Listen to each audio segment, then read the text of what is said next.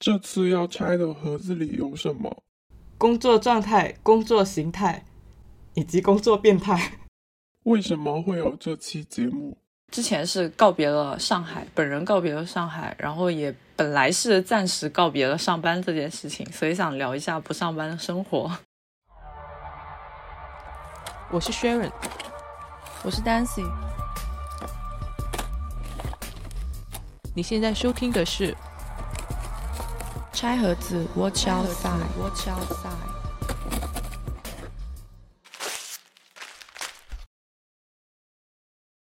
就是说，本来是暂时告别了上班这件事情啊。对，先说一下，我觉得这一期节目应该是本节目有史以来最大的乌龙。本来是一期延续告别话题的关于上班的生活，没想到在还没有来得及告别上班的时候，我们就又上班了，所以就变成了上班回忆录。啊，变成了不上班回忆录，对，不或者是不上班畅想录，但其实这个上班也不是正儿八经的上班，也不是完全很正儿八经的上班。哎，细细节就不说了，反正就是现在我们可能算算是一个上班的状态。回到节目的原点，为什么要离开上海？OK，离开上海这个事情哈，啊，你离开上海好像挺久了，是吧？对，本来这个节目应该早就录了的，我们竟然拖到了现在。我离开上海是四月，哎，五月，哎，不对，我离开上海什么时候来着？哦，我离开上海是六月底。啊，为什么会离开上海？就是来上海的时候就已经想好了，本来就是要离开的嘛，这个是肯定会发生的一件事情。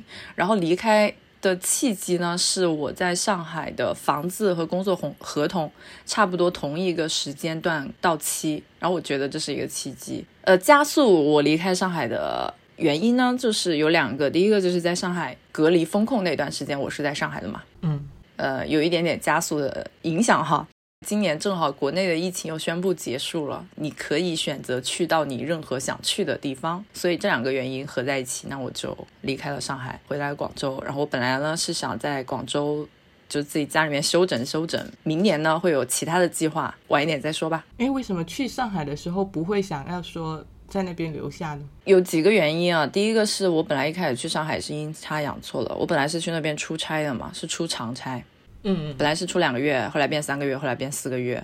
所以我一开始去的时候也本来是抱着一个出差出长差的心态去的，结果后来就莫名其妙留下来了。上海这一个城市，我一直也没有说很想要在那边扎根生活的想法，就是上海和广州这两个。城市气质带给我的一个刻板印象吧，我觉得上海可能会有一点过于，哎，这个问题啊，其实就我跟上海很多朋友也讨论过，就是他们觉得说你可以留在上海，我觉得上海很适合你之类的。嗯，对，我觉得你也应该听了很多这样的建议。对的，真的是听了很多这样的建议。我说我更喜欢广州，就是因为我觉得广州会更加接地气，更加适合生活一点。但当然，我觉得这个有一点是我对上海的刻板印象，就是我觉得上海过于端着，没有那么的接地气。我好奇的部分是你去了上海之后，有没有什么有没有什么体验是你觉得有点打破了你之前的偏见或者看法的一些地方？我觉得也没有算打破。从大上海而言的话，它确实是没有那种刻板印象的，因为上海不只是梧桐区嘛，还有嗯周边的好几个区，还有浦东，还有比较偏远的一些郊区，它都是上海。那除开梧桐区以外的大部分地区，大家的生活也就是跟其他地方城市的生活是差不多的。然后上海的很多土著，他可能也。不会把自己归入那一个所谓精致上海腔调的那个部分，嗯，这个是一个点。但是呢，你不可否认的是，大家在提到上海的时候，对上海的一个印象就是停留在上海的核心区域的，而那个核心区域它确实就是那样的一个形态。嗯，理解。所以你可以把它说成一个小上海和大上海的区别吧？啊，那也是。就像广州也有广州中心跟广州，呃。郊区的区别是的，但是有一点，我是在上海待了久了之后，我觉得上海的一个好处，或者是它的一个优点，是可能在中国其他的任何城市都没有的，就是它的包容性。嗯，什么样的文化在上海都可以有一个立足之地。比如说之前我们提到过的我在上海比较喜欢的一个 club 叫 System。我觉得像那个 club，它只有在上海才能开得下去，在其他的城市都是不成立的。类似于这样的包容性，我觉得是上海一个比较大的优点。嗯广州其实乍一看的话吧，它没有那么那种很强的大都市的气质，就没有那种让人一眼眩晕的那种都市感。对，但就是呃慢慢生活下来的话，你会觉得这里其实是一个蛮接地气的、挺适合生活的一线城市。是的，就不管是从气质还是从各种硬件条件吧，比如说房价这一种客观条件来说，它它是中国一线城市里面房价最低的了吧？应该。嗯，而且不仅是房价，其实物价什么的，我觉得相对也是比较平民友好吧。不上班的话，我觉得在广州可能活得下去，但是在上海就应该不行。嗯，对，在上海可能在郊区可以吧？嗯，会比较困难咯。然后说到广州接地气那个点，其实广州现在嘛，也有像东山口这种很很潮人穿穿搭的地方，但是你往地铁走，又有那种非常朴实无华的上班族的穿搭，然后往大排档走，又有一些人字拖穿搭。我觉得广州就是穿搭这个层面，之前看 呃公路商店他们写过一篇文章，我觉得很很有意思，就讲了广州的三种典型穿搭。西装背包客，这个说是因为批发业的发达造成产业优势，导致广州的这种零售西装它的价格都相对低廉，所以它全实现了全国相对来说比较高的西装普及率。就想想也是像以前那种 G 两千这种店，在学生时代是经常可以看到的。还有一个就是弹力裤肥佬，哦，在弹力裤外面套一条就是这种极其宽大的。运动裤也经常出现在各种大排档，据说是 local 人士的占比非常高。然后还有一种就是帆布袋，嗯，帆布袋加短裤、T 恤再加人字拖，就是可以无缝融入广州的一个文青穿搭的标标配。是的，其实，在那个小红书上面也有很多关于广州穿搭的梗，然后广 州穿搭最最为人所知的，应该还是。那个拖鞋，拖鞋文化，尤其是人字拖。对，最近最近不是因为就广东地区都是在暴雨嘛，所以大家基本上来来去去都是穿人字拖。现在还加入了洞洞鞋，人字拖和洞洞鞋。我之前看到一个博主，他说他自己有一个强迫症，就是看不得别人穿拖鞋上街。然后我就在想，他来广州应该没办法生活。对呀，强迫症每时每秒都要在犯哎。是的，我回到了广州之后的这一段时间，就是你你看到我的时候，我都是在穿拖鞋。是的，回到了一种非常非常休闲的状态。如果要选一个地方定居或者常住的话，你会选哪里？其实我暂时还没有物色到特别合适的地方。目前去过的，我觉得类似 c o d r u m Island 那种还挺不错的。但是其实也不太确定，就是你去一个城市的话，不仅仅是考虑当地的环境，还要考虑你在当地生活的一个融入程度。嗯，就旅游这种，确实是体验不出来什么，你还是得在当地住过一段时间。所以，如果你是定居或者常住的话，无论如何你都是要融入当地的，基本上不太可能作为一个完全隔绝的独立个体生活在那里。嗯。反正我目前的想法，如果说是在国内选的话，我的我我肯定是选广州。然后如果是国外的话呢，东南亚其实从各方面来说也确实蛮适合我的，嗯，但是确实也是需要长居才知道。然后另外一个选择就是西班牙，但是需要进一步的考察了。就现在西班牙是我出去念书的首选的国家，念书就相当于一个考察了，嗯，一个契机。对，所以我也很，我也很感兴趣那一个游学的项目，就是因为这样，就你可以去到几个国家考察，选择什么样的城市定居或者常住。其实我觉得有一个途径可以参考一下，因为数字游民他们也会面临这一个问题嘛。嗯，数字游民本质上是去进行地理套利嘛，然后他们就会去考察我到底住在哪一个地方是最适合我的。啊，是之前有看了不少这样的帖子。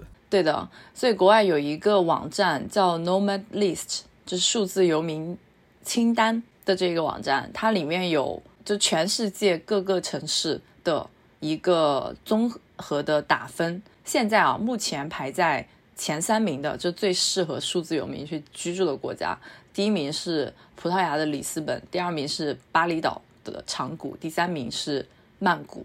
国内的第一名是哪里呢？我在前面的一排里面没有看到。我好奇国内哪个哪个地方排名靠前？因为其实，在去年还是前年呢、好像大理是蛮热的。大理一直都很热，但其实那个数字游民就国内新出来的是啊，叫什么来着？安吉呀、安吉在前两年的时候有还蛮火的，因为他们那边有建了一些数字游民的基地。但是你问到这个，既然你问到这个问题，让我现在上去再看一眼前几名里面有没有中国的城市，OK，然后也可以顺便说一下，它的这一个评分是呃维度还蛮多的，就它可能有二三十个指标，然后把那二三十个指标去各自进行打分之后再进行综合评分，然后有一些非常 basic 的指标，比如说天气、环境、安全，还有网速。网速很重要，对于数字游民来说。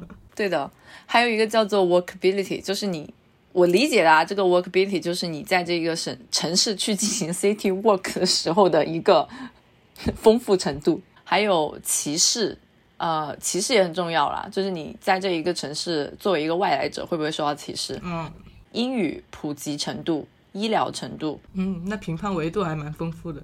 对，还有两个比较特别的文化层面的维度，就是女性友好指数和 LGBTQ 群体的友好指数。巴厘岛和曼谷，他们女性友好评分呃都还蛮高的。这个女性友好评分指标最高的是柏林。嗯，打开了这个网站，我来看一看前几名有没有中国的国家。前几名估计是不会有了，你往下 往下拉一拉，看一下中国哪个排排排靠前。哎，首尔竟然排到了十六名。首尔，首尔居住成本应该挺高的吧？安全性和娱乐性的分数比较高。啊，娱乐性确实是。嗯，我现在已经翻到了第三十位，还是没有出现中国。印度都出现了啊，还是没有出现中国。哦，莫大哦出现了，讽刺，出现了。香港排在第六十名。还是香港哦。对，内地城市我再翻一翻，还有没有啊？啊，发现了广州。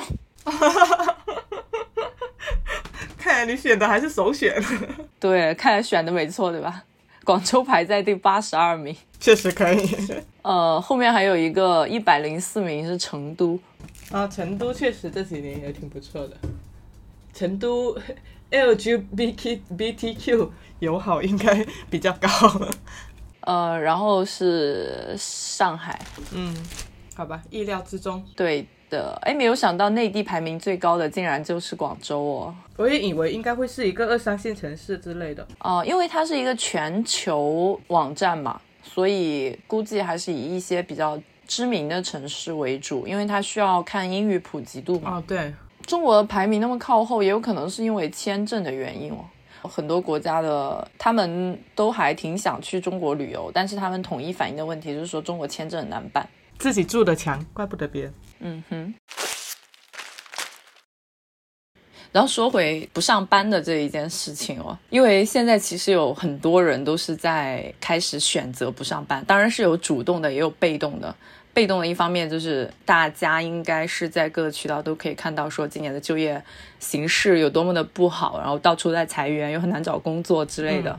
与之相对的，就是也还有很多人他会主动的去选择不上班。呃，从前两年开始就已经很有流行的数字游民和 FIRE 还有远程工作的这些热潮。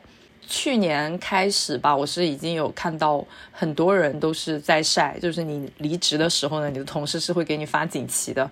啊，对，大家把离职这件事情当成一件欢天喜地的事情。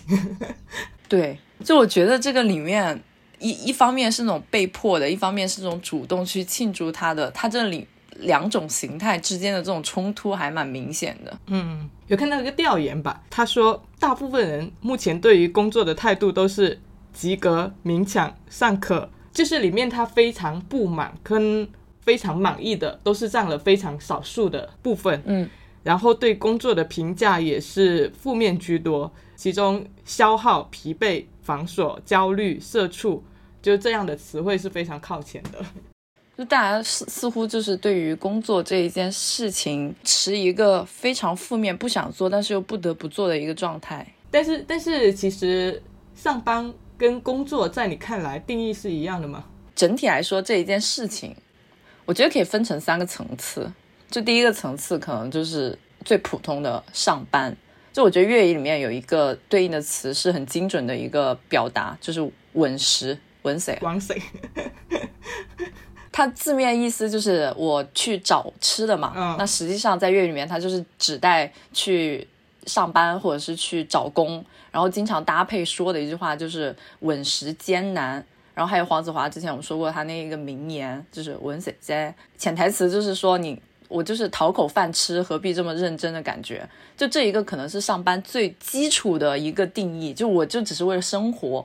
为了谋生，为了活下去而已，可能也是大部分人对上班这件事情的基础看法，对吧？嗯然后在这一个基础上面，第二个 layer 它可能就叫工作，它可能比上班多了一点点意义感。呃，大家在去形容工作这件事的时候，有可能会有我喜欢的工作这种前缀，就这一份工，它可能在满足我的谋生的这种目的之外，我本身喜欢这一份工里面的某一些点，比如说一些创作层面的工作，或者是这个工作环境，我觉得 OK。嗯然后第三个 layer 是，第三个 layer 是事业，就是事业这种表达，可能就更上一层楼。就是更高一点。对，有一种莫名使命感的感觉，嗯比如说为中华民族的崛起而奋斗。OK，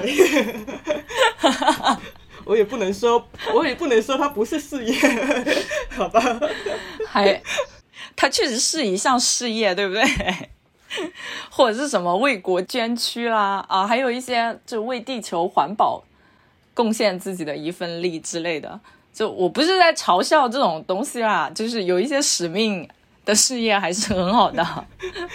OK，但说回你刚刚说的对上班的那个定义，嗯哦，我觉得你说的粤语那个有点意思，但是我还想到了另外一个，就是韩语它的上班跟下班的表达，我也觉得有点意思。它的上班叫更，然后下班叫 g 出更跟退更的意思就有点类似于出勤跟退勤。它这个这个语境其实放到我们这里也有点像，就是类似于几更天你要去上班的那个意思。它更强调的是一种按部就班的状态。它它这一个表达是能表达出上班的这这样一种很流程化的作业这样一个定义。工作它更偏向于就是事情本身。在我看来，工作可能更加聚焦于这个事情本身，然后付出劳动获得报酬的这个过程。在上班，我觉得它更像一个流程化的作业，它更多的是为了，呃，为了一个系统的建立，就是在这个系统之下，每个人可能都是一道一道程序，然后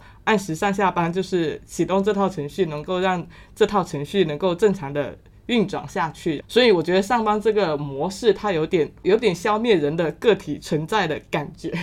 你是指说上班和工作区别，主要是上班它更像是一个程序化、一个机械化的这一个流程，对，它就是一套系统的建立。嗯，然后个体在里面其实就是所谓的一颗螺丝钉嘛。工作本身是你去做这个内容，对吧？对对，这样解释也是也是 make sense 的。对，而且也有很多人他们讨厌上班这件事情，也确实就是在讨厌这个其中按部就班的这种程序。嗯因为与之相对的这一种 freelancer 啊，或者是数字游民，他就是直接想要去抹去的就是这一个程序嘛，他并没有要去反对工作本身这件事情。嗯，是的，像我自己，我就觉得我也挺不适合上班的。对啊，就我们现在的选择就是也是差不多是这个样子吧。我觉得我不适合上班，尤其不适合上早班。我我自己的状态是我夜间的状态可能会比白天要好的。然后职场环境吧，常常给我一种昏昏欲睡的感觉，很大部分的时间都还蛮死气沉沉的。就即使是在自由的公司，你上班也有不得不配合的那一部分人，总是要过社会生活的。是多少都有，就是看这一个程度了。嗯，上班究竟是为了什么？上班是为了什么呀？玩色呀？对我前不久正好看了一本书，我觉得三炮可以回答这一个问题，叫身份的焦虑。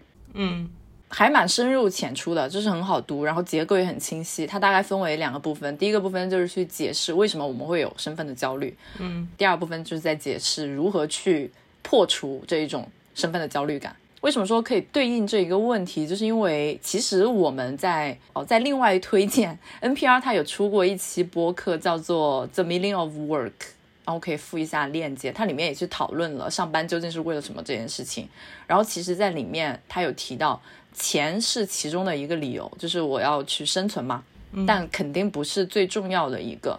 呃，其他的理由你可能有很多，比如说呃身份认同啊、名声啊，然后还有和人之间的这一种社会联系，就是有很多物质之外的一些软性的理由让你去上班。嗯你去工作，要不要去工作，这种焦虑的感觉，就跟你身份的焦虑是一样的。这本书里面，他一开始的时候说了一个最，嗯，就是最底层的出发点的原因吧，就是我们为什么想要一个身份，当然是好的那种身份啊，或者说显赫的身份，像金钱、名声或者是影响，它都不是根本的原因，它只是一个表象。其实我们最在意的身份是为我们赢得爱的那一种身份，其他表象都是获取爱的途径，而不是终极的目标。就是我们人作为人生活在这个世界上，是需要通过工作带来的身份，现在来说是工作带来的这个身份，来帮我们获取爱。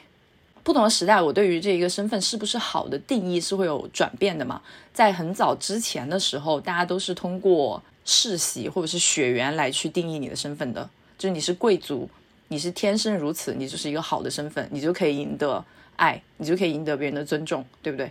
但是后来，大概十九世纪开始吧，就很多改革家他开始反对贵族制度，然后从这个时候开始，你就开启了精英崇拜的这种阶段，就是他们支持，因为是你的知识或者才华带来的一种身份，这样才是好的身份，因为他们觉得说，你在这个精英社会里面，你足够的优秀，你才能够获得有高声望、高薪酬的职位，金钱在这个时候就有了别的道德含义，你。如果有钱，意味着你比别人优秀，所以在这个时候有钱，然后一个好的工作就变成了一个好的身份。但其实我们现在有知道，他就精英崇拜这件事情，大家也知道它不是一个很正确的事情嘛，因为你的一个职业的发展取决于很多外部的不确定的因素嘛，并不是说你真的是很有知识就真的可以怎么说获得一个很有钱或者是有身份的工作的。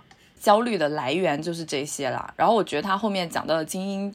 崇拜的这一个阶段，其实也和我们现在大部分人所对应的一个工作焦虑是匹配的。嗯，所以我就我就常常觉得是这个社会一整套运行的逻辑跟评判的标准，导致了工作这件事情在现在它占的那个比重那么大。但是有可能未来我们的我们的整个生活模式、整套评判标准如果发生了变化。那个东西可能就真的不是那么重要了。我之前一直想过一种生活模式嘛，就是我们现在的话，目前这种生活模式是每个人都是一无所有的来到这个世界，然后需要就是不断的赚取金钱来满足自己的基本的生活的。虽然说是现在已经发展到就是精神消费的程度了，但是我们的基本消费模式还是没有变，还是困在这种物质消费里面。那如果有一天这个这个模式变成了，我们每个人出生之后，或者说成年之后，每个人都可以获得一定的生存基金，就基本的生存基金。然后伴随着成长的变化，可能是我们每个人对于这这笔资金它的消费选择不同，才决定了我们每个人不同的发展方向或者是维度。AI 可以全面的去创造这个生产力，人类的生活模式有没有可能会变成这样呢？就是给你发钱，然后每个人怎么花钱、怎么消费，才决定了你是怎么样一个人，而不是怎么生产。就你觉得说未来的生活有可能是消费决定你的身份，而不是赚钱决定你的身份，是吗？对啊，就是如果生产力全面提升之后，那它可能会不会变变成了一种全然颠覆的一种模式？那可能工作就真的不是占了这么大的一个比重了。其实现在那个欧洲的很多国家，它所去去发展的形态就是这样的，就是国家给你去覆盖基本的生活保障嘛，你不需要为了稳谁去。去找工嘛，去上班嘛。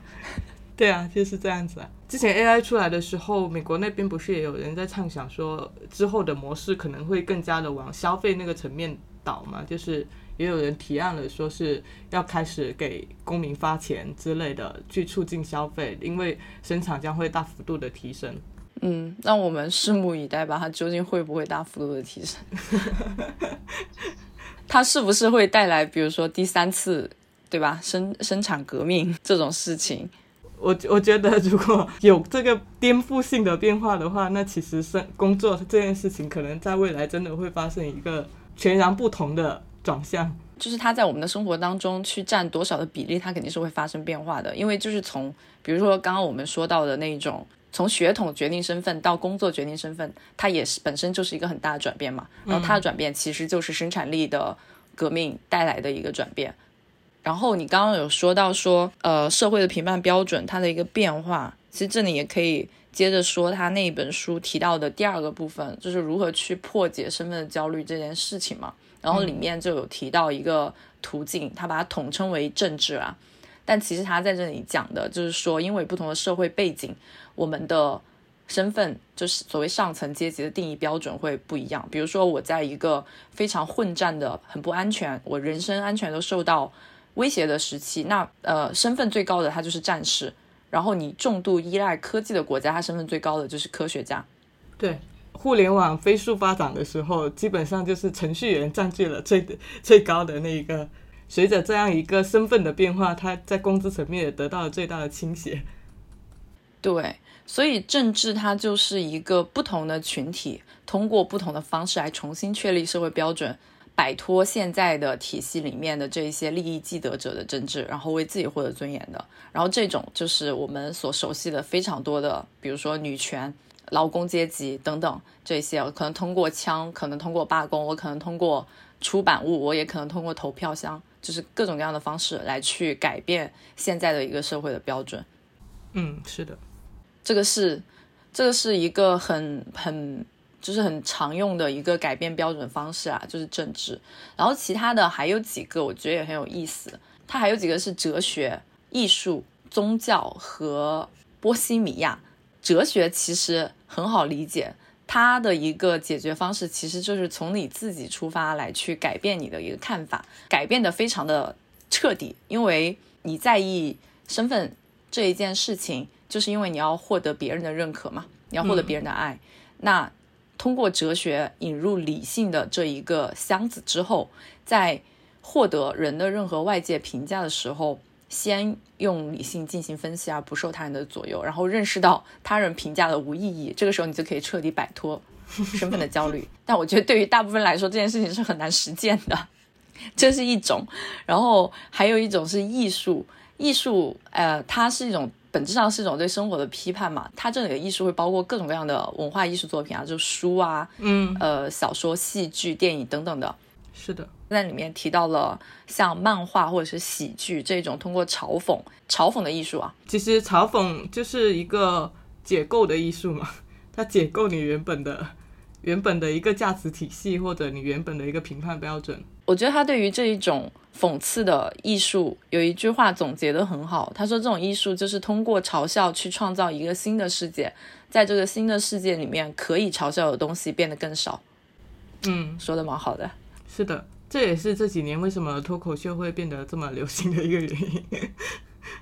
然后宗教它在里面解释的也很有意思，它其实本质上呢是指向了死亡，就是很多宗教它是通过死亡来去消除身份带来的虚幻感的，就是和死亡比起来，你现在的东西都不算什么，凡人皆有一死。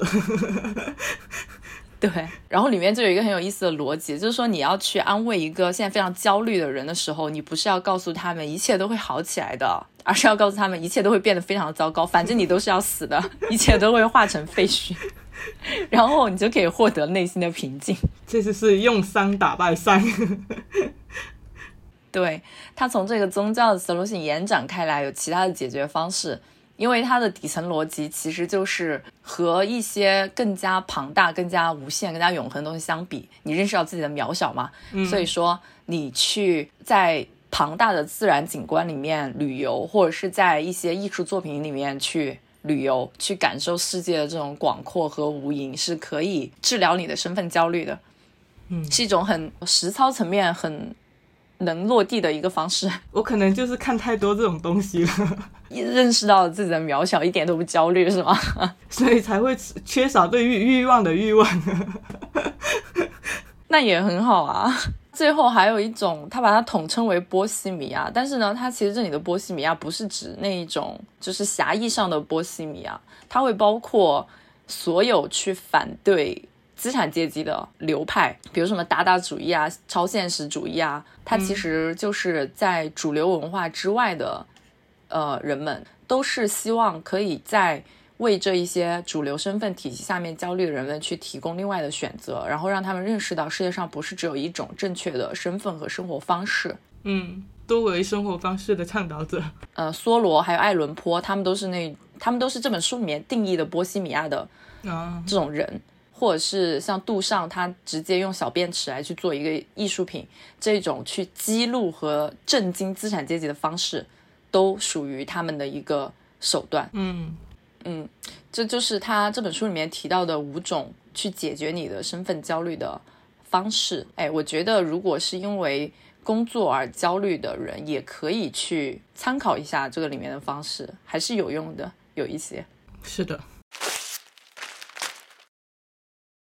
除了上班之外，我们的人生还有哪一些选项，以及各自的利弊会是什么？考公是一分钟也没有考虑过的事情。是的。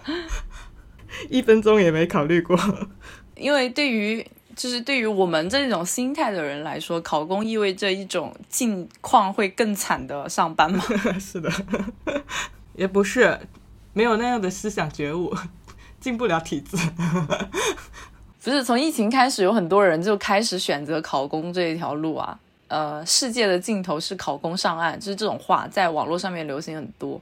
因为对于公务员这一个身份的渴望，其实他有经历过一些变化嘛。嗯，最开始的时候，它是一个铁饭碗的象征，大家都想要。然后后来有很多人，他可能想要追求一些更自由的生活，然后考公这件事情渐渐的没有那么的流行了。比如说很多人他可能会出国念书啊，然后，诶。去互联网大厂上班啊，等等的这种选择变成他们的优先选择，但到疫情之后，然后互联网的泡沫这一个 bubble 没有那么的吸引。人之后呢，就很多从大厂主动或者是被动辞退的人，他们又会返回到这一个体制里面。对，就是越来越趋向于一个一份稳定的、没有风险的工作。有些人身上就是有很多不得不去处理的生活的部分，例如像房贷啊、车贷啊什么的，家庭生活压力啊什么的，那就真的需要找一份他能够认认为可以持续稳定的提供他收入来源的工作。对，那念书呢？你是选择了念书这个选项的，可以聊一下。啊，对，可以聊一下念书的这一个选项。因为我在开头说了，我回到广州之后，明年有别的计划，其实就是出去念书的这一个选择。但它其实不是一个，虽然我很想，但是它不是 一个稳长期选择。就你在没有办法念一辈子的书吗？嗯，如果可以的话，我倒是希望能够念一辈子的书。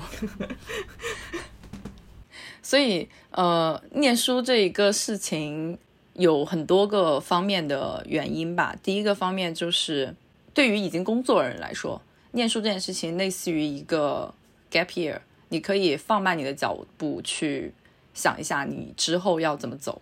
呃，第二个点呢，就是相对于你刚刚。大学毕业去念一个硕士，你在工作一段时间之后呢，去念一个硕士的时候，你会更清楚你现在念的究竟是什么。我现在回想我在大学的时候，我其实根本不知道我学的是什么 啊，这点我也很有 很有共感。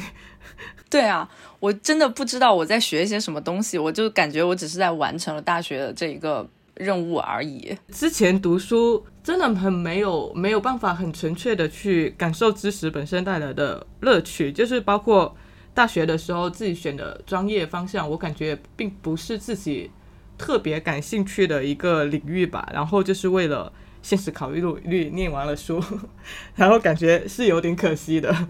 对的，我觉得大部分人在去选择你的。大学的专业的时候，其实都没有想好的。可能很多人他就是去遵从长辈的一些建议，嗯，然后就选择了一个主流的，觉得比较好找工作的这种专业。第二个方面是本身对于各个专业，我们在上大学之前，没有人告诉我们这一些专业它大概是什么样子，所以我们完全对于它没有概念。嗯，就那个时候的认知也挺有限的。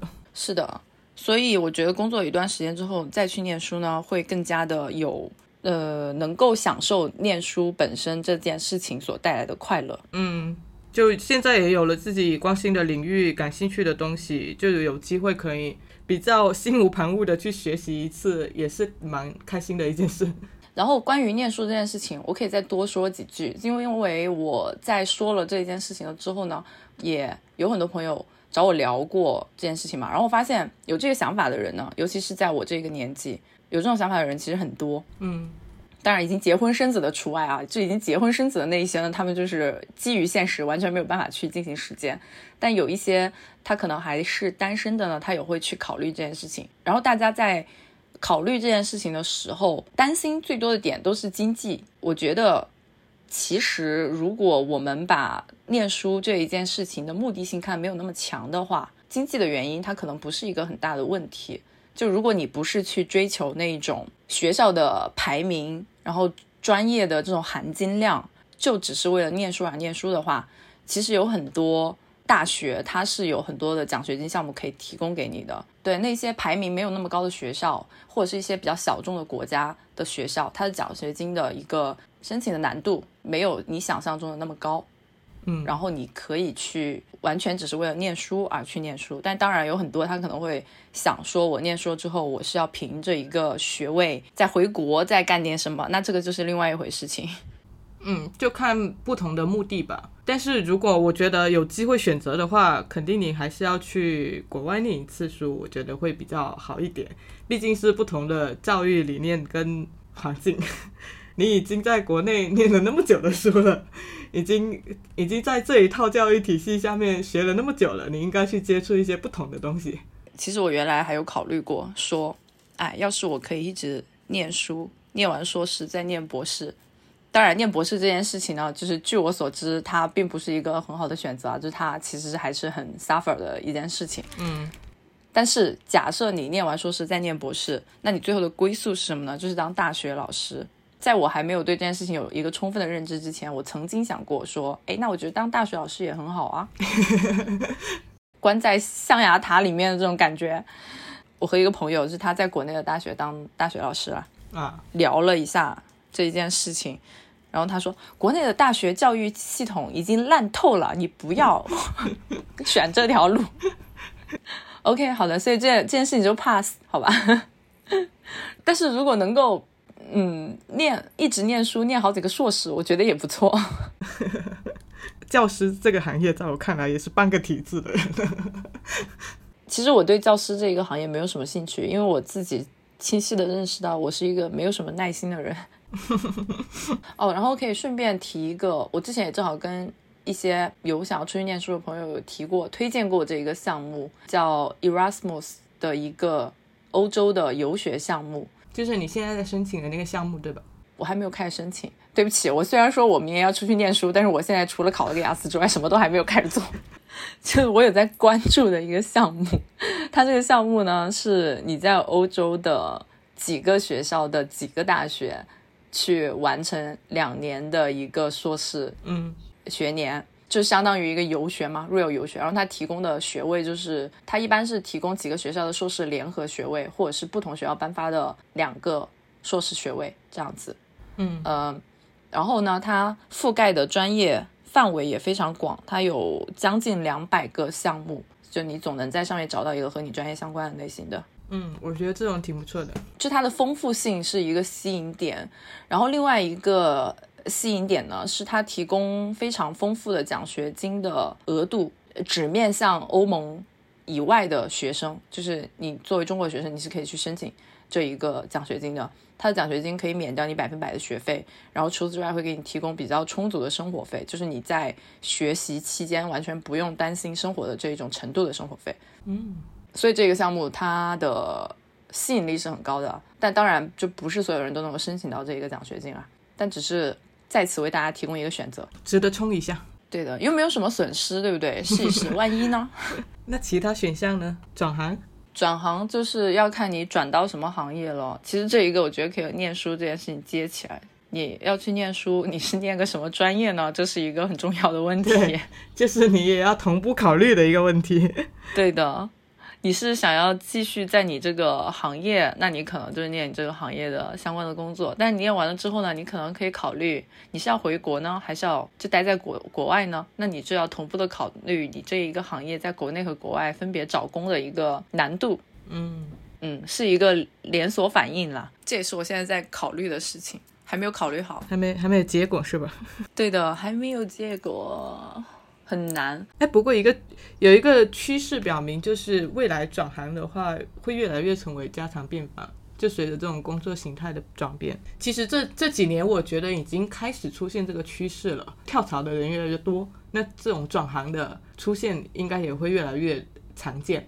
就我们刚刚有聊到说，欧洲的大部分国家那一个社会形态下面，其实转行这一件事情，它也并不是一个很难做的决定。嗯，因为你在国内的时候，你要去转行的时候，你主要考虑的一个 barrier，你主要去考虑的一个障碍是，我可能上了十年班，我前面积累的这一些这个行业所有的资源和经验，如果我转行了，就全都没有了。嗯，那我要从零开始，对吧？那这一个从零开始带来的薪资势势必会有很大的落差。对你带来的直接的一个变化就是你薪资的落差嘛。这个建立在在国内，你在同一个行业干一年和干十年，你的薪资会差很大，就建立在这个基础上。但其实，在欧洲的很多国家，你干一年和干十年，你的薪资差可能并没有很大。所以，如果是在这个基础上的话，你去转行这件事情就显得没有那么的可惜。是的，呃，还有一个选择就是 fire 啦。fire 也是当下讨论的比较多的一种一种方式，大部分人都试图通过这个途径去实现所谓的自由。但是我发现有很多人，之前我们有提到过豆瓣的 fire 小组嘛，不管是重 fire 啊、复 fire 什么的都好，我发现在一些小组里面，大家所提的问题最多的是集中在我 fire 之后要干什么这件事情上面，就是。就是 fire 好像变成了一件目标，那你实现这一个目标之后，我就没有目标了。但其实我觉得 fire 它更多的是一个工具啦，就这个工具的使用应该是建立在你本身有其他想做的事情的前提下面，这样你不会觉得真的 fire 之后会觉得很迷茫。就很多人他们 fire 之后会觉得很空虚。对，其实我对于 fire 有一层顾虑，它应该是为了为了一个目标的 fire 而努力，但是呢，这这也可能同时意味着你要让渡你生活绝大部分的可能跟当下的体验。如果你觉得呃人生可能十年、二十年之后的那个体验是比较重要的，那么也可以这么去做，但。它可能对某些人来说也未尝不是一种束缚。呃，你的人生好像就变成了要等我实现了财务自由，我要怎样怎样做一样，就什么都要等。我觉得适度的攒钱是一件好事，但也不要变得好像我关闭了当下体验的所有可能，服务于未来的那一个那一个所谓的财务自由的目标。就毕竟有很多事情，我觉得等你实现了财务自由之后。再去做那个体验跟感受是完全不一样的，这个是很多人对于 fire 这件事情另外一个诟病的点了。但是比起这么多的一个选项，我更想说的是，就是如果一个人没有上过班，然后也没有什么稳定的收入，我并不觉得就意味着这个人就是所谓的废人之类的。啊、就即使是呃，你说捡破烂为生的人。他可也可以有对这个世界的认知跟思考，就赚钱这件事情很重要。其实很多时候是为了我们的独立自主性去考虑的。但如果你有有那个条件，可以让自己不那么受经济之苦，可以过得不那么辛苦，但是你可以把时间花在自己感兴趣的事情上面，甚至你可能也只是挥霍时间，什么都不做做了，就是那也没有什么问题了。对。这就是那个那个身份焦虑最最后一个波西米亚这种流派的一个看法吗？是啊，没什么问题嘛。对啊，我就是过好自己的生活，但是我也没有去伤害别人，对吧？你不需要管我用什么样的方式来去过好自己什么样的生活。是啊，就你没有身份的焦虑的话，你完全可以这样子来做。和不上班相关的作品有吗？诶，其实我没有什么可以特别展开讲的，但是他不上班不工作相关的作品，我觉得最知名的就是那一个《纸的新生活》了。嗯，呃，我之前不是说在机智他开那个群里面，我的朋友不上班，我看到我在里面潜水了，偶尔进去看一看的时候，会发现挺多人都在离职了之后第一件事重温一遍《纸的新生活》。但还有一部很经典，不知道你有没有看过，很古早了，哦《悠长假期》哦哦，确实很古早了。那一部也是很经典的，它的台词不是经常被截出来吗？什么 “Don't worry, be happy”，把人生不如意的时候当做是上帝给的假期，这时候就应该好好享受假期。当有一天假期突然结束了，时来运转，人生又开始了，就那一句台词。嗯，是的，呃，有有一部韩剧吧，我之前也跟你分享过，就是《恩珠的房间》，就《请回答一九八八》里面的宝拉演演的那一部。是的，那一部我有，我就是因为他的介绍我有去看，但是我就是看不下去那一部，感觉他，比较慢，对不对？它其实就是有点慢生活的感觉。嗯，他的内容我觉得没有很，就指的新生活它也很慢，但是我看得下去。但是住的房间我感觉他有一点点，就他想讲的东西有点多，所以我有点看不下去。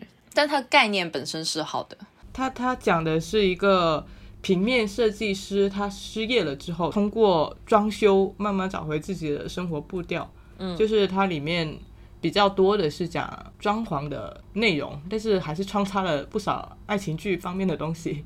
但他想想讲的就是在没有工作的日子，他可能找到了一件自己感兴趣的事情去做，然后即使那个事情没暂时没有办法帮他获得稳定的收入来源，但是他持续的去做，可能可以帮他放下一部分焦虑，就这种感觉吧。你说到韩剧，我想起来去年的时候也有一个和《纸的新生活》很像的一个韩剧，叫《什么都不想做》。我一开始是因为它那个概念去看的，但是看到后面发现它有点跑偏，就是从那种悠闲退休生活变成了，也不叫退休吧，悠闲的 gap 生活变成了一个一个凶杀、悬疑、解密的故事线了。这么混合。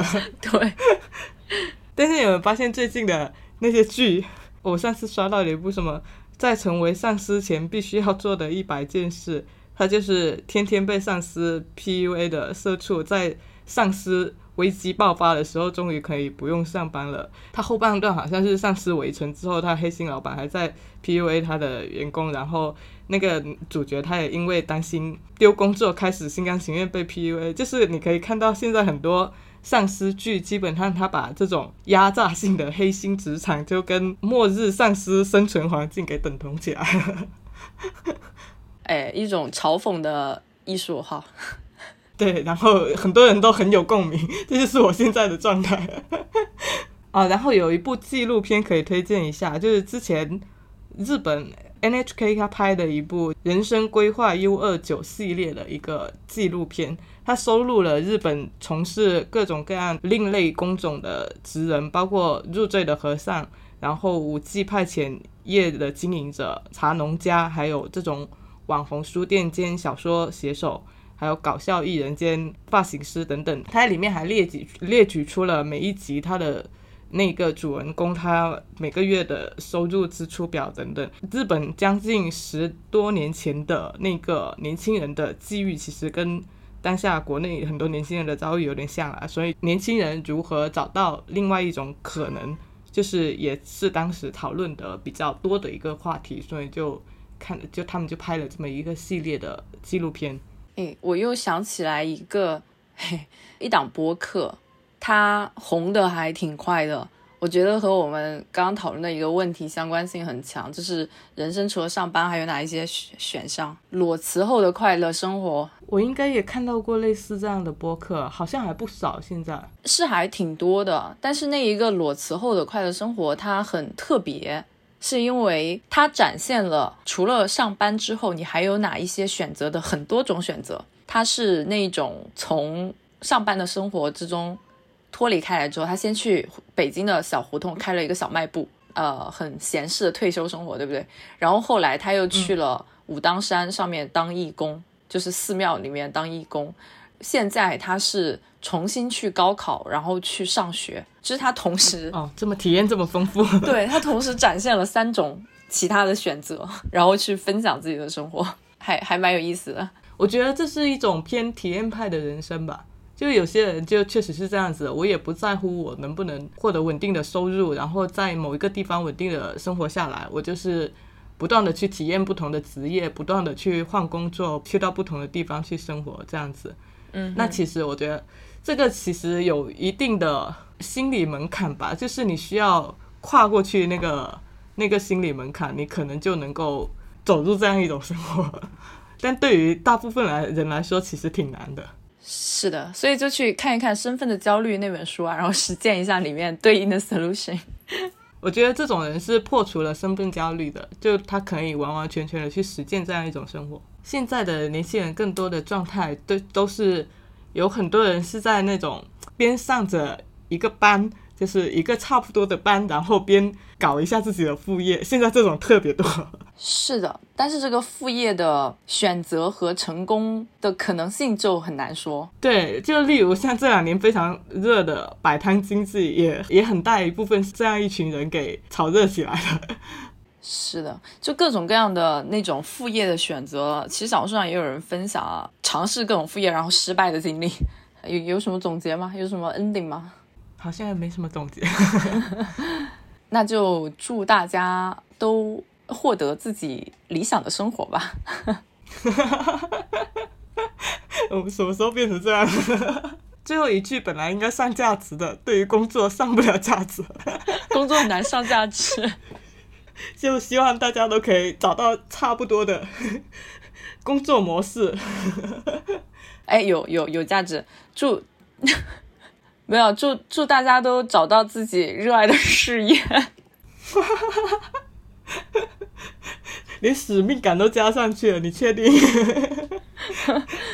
哎，我就是说到这种事业，什么为国捐躯这一个，我我上次看到有一个人是在小红书上分享真捐躯哦，就是签了器官捐献的协议嘛，然后他把器官捐献的那一个编号纹在了身上，还蛮有创意的，还为国捐躯呢，这不就是是捐躯啊？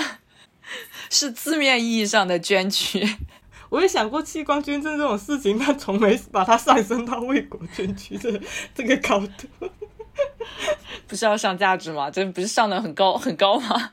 之前上看鸡医的时候就觉得啊，那这也是处理尸体一个挺不错的选择，没想到居然把它上升上升到了为国捐躯。对对呀，好吧，OK，就这样吧，Over Over。Hello，你正在收听的是由 Dancy 和 Sharon 主理的播客节目《拆盒子 Watch Outside》。如果你喜欢我们的节目，可以去苹果播客给我们好评，让更多的人听见我们的声音。也欢迎到我们的便当盒进行打赏支持。更多互动方式以及我们节目中提到的所有信息的详细补充，都可以在节目的 show note 中找到。我们的固定网址是 watch 横杠。out 横杠 side dot com，欢迎到这个地址来找我们玩。我们推荐你在苹果播客、小宇宙、Google Podcast 等泛用型客户端收听，也可以在网易云音乐、QQ 音乐、喜马拉雅等平台找到我们的节目，搜索“餐盒子”即可。感谢您的收听。